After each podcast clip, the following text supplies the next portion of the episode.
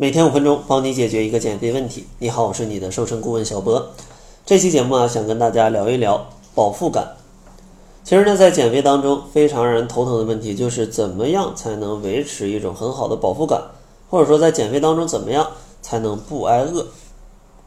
其实很多时候，大家减肥失败，就是因为觉得自己太饿，然后呢就放弃了自己的减肥计划。那今天呢，就想跟大家聊一聊六种假饿的情况。咱们想要让自己减肥成功，一定要先学会避开这六种假饿的情况。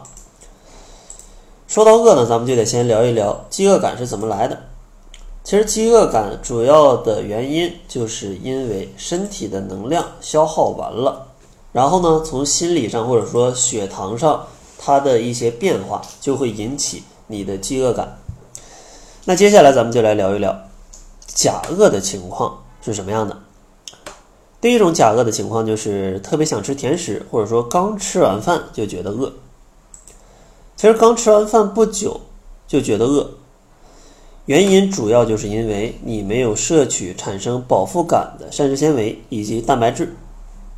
因为这些食物升糖指数比较低，它可以把血液当中的血糖控制在理想水平。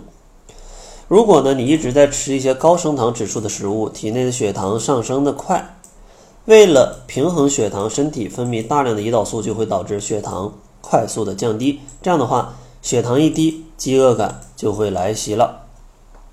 所以说，如果你吃完饭马上就会饿，建议你可以调整一下饭菜的结构，一定要避免单一的饮食结构。每天在正餐当中应该有一些谷薯类啊、蔬菜水果呀，还有一些畜禽鱼蛋奶这样的一些食物。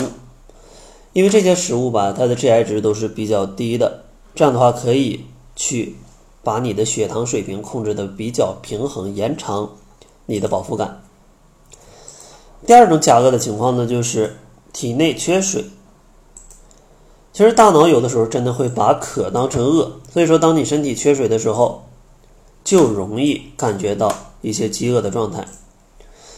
所以说呢，建议大家在减肥的过程当中，每天要保证一千五百毫升左右的饮水量，而且呢，饮水一定要小口慢饮，不要一次性喝得太快，喝得太多，这样的话不利于水分的吸收。而且呢，建议在正餐前十分钟可以喝一百到两百毫升的水，这样的话也可以增加你的饱腹感。第三种假饿的情况呢，就是睡眠不足会导致体内激素的紊乱。当你睡眠不足的时候，就会导致体内的饿激素分泌增多，而瘦素呢分泌减少。瘦素呢是可以抑制食欲，并且参与脂肪代谢的。所以说呢，瘦素对于控制体重来说非常的重要。而前者饥饿素就恰恰相反，因为呢它分泌的增多就会让你有过度的饥饿感。所以说，两种激素一增一减，就会有更加显著的饥饿感。所以说，如果你想要去降低这种假饿的话，建议早睡早起，一定要保证充足的睡眠。一个健康的成年人每天应该保证七到八小时的睡眠，而且最好上床时间不要超过晚上的十一点。第四种假饿的情况呢，就是在运动之后，可能呢这种疲劳感会和你的饥饿感有一些混淆。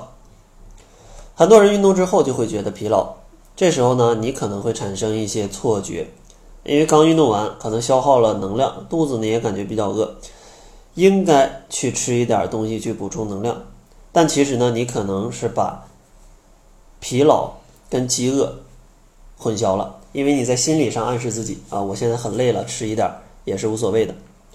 所以说，建议呢，在运动之前。大家可以吃一些蛋白质的食物，或者说全麦的一些粗粮的食物，因为这些食物可以帮助你的身体更快的恢复精力，延长饱腹感，不会因为运动之后疲劳跟饥饿双重结合导致你去吃的太多。第五种假饿的情况呢，就是不良情绪导致的食欲异常。其实像焦虑、压力这种不良的因素都会干扰你的控制饱腹感的神经。这样的话，容易导致食欲出现异常，出现一些假的饥饿感。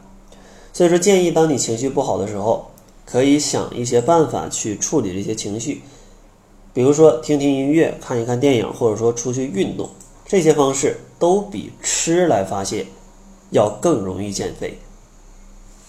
最后一种假饿的情况呢，就是无聊产生的饥饿感。因为人在无聊的时候，其实呢，这种胃填的满满的感觉，就可以给你这种心理或者说无聊带来一些充实感啊，填补你内心的空虚。所以说，想要去避免这种无聊的饥饿感，最好的办法就是让自己别这么无聊啊，就是找一些事情去做，工作呀、学习、运动，或者说出去谈一场恋爱啊、旅行，都是非常不错的办法。当然呢，如果你是真的饿了，千万不要抑制自己的食欲啊，让自己搞得非常的难受。因为如果你长期的饥饿的话，也会引起一些身体上的疾病。那怎么样去区分是不是真的饥饿呢？其实真的饥饿是有以下的一些信号的，比如说肚子会咕咕叫，开始呢觉得有点饿，然后呢胃部感觉不适，可能饥饿感会逐渐的增强。如果真的是饿了比较久，就会有一些头晕目眩的感觉，觉得饥饿难耐。如果再饿一段时间，那你就会觉得胃部绞痛啊，这绝对是饿过头了。咱们一定要去吃一点食物了，不然的话，你的胃是受不了的啊，受不了的。那你可能说，在减肥当中，那我不想挨饿，我应该吃什么呢？那小博就会送给你一份超简单的七日瘦身食谱，来教你怎么样去搭配减脂餐。如果你想要领取这份食谱的话，欢迎关注公众号，搜索“窈窕会”，在后台回复“食谱”两个字，就能领取到这一份食谱了。那好了，这就是本期节目的全部，感谢您的收听。作为您的私家瘦身顾问，很高兴为您服务。